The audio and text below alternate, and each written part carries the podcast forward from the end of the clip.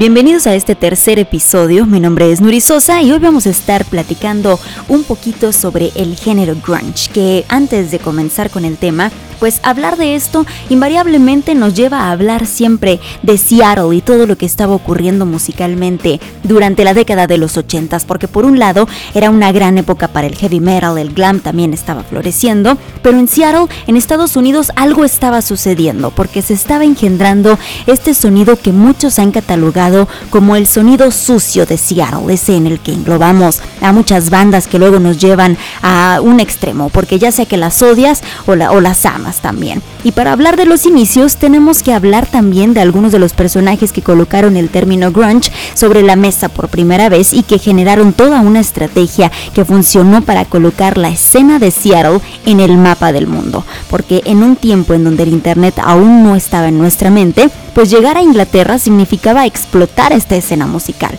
Y personas como Clark Humphrey, que escribió aquel libro titulado Loser, en donde hace una de las primeras menciones del género, o como por ejemplo Bruce Pavitt, cofundador de Sub Pop, bueno, ellos lo entendían muy bien. Y en el caso de Bruce Pavitt, esta compañía discográfica fue la primera que decide llevar a las primeras bandas de este género a Europa para exponenciar este concepto. Y yo sé que cuando escuchamos grunge, eh, muchos eh, saltan con la primera palabra que se viene a la mente, que es Nirvana. Pero antes de que Smells Like Teen Spirit se convirtiera en la bandera del género y todo esto, pues otras bandas fueron las que verdaderamente abrieron el camino para que esto fuera posible. Y la idea que estaban ofreciendo era este sonido arrebatado y hasta cierto punto descuidado con la rebeldía que los caracterizaba, porque eso era lo que estaban ofreciendo, algo nuevo para la época. Y aquí voy a entrecomillar la palabra nuevo, porque no debemos olvidar que el punk ya había hecho su parte también años atrás y los principales exponentes del grunge lo sabían y lo reconocían, porque ellos afirmaban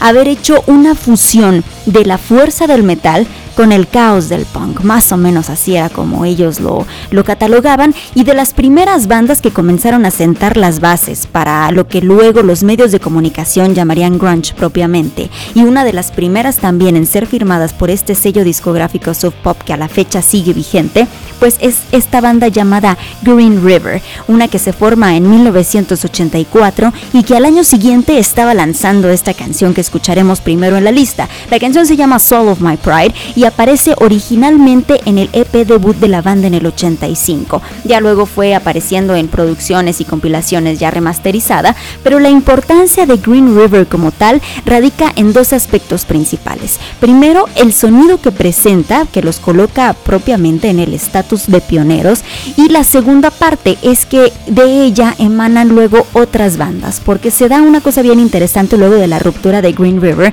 porque algunos de los integrantes, y en esta primera parte hablaremos del vocalista Mark Arm y el guitarrista Turner, donde toman piezas de otras bandas contemporáneas en el mismo contexto para posteriormente formar Mud Honey. Y con esto vamos a comenzar esta lista y esta breve historia del grunge con Green River escuchando Swallow My Pride.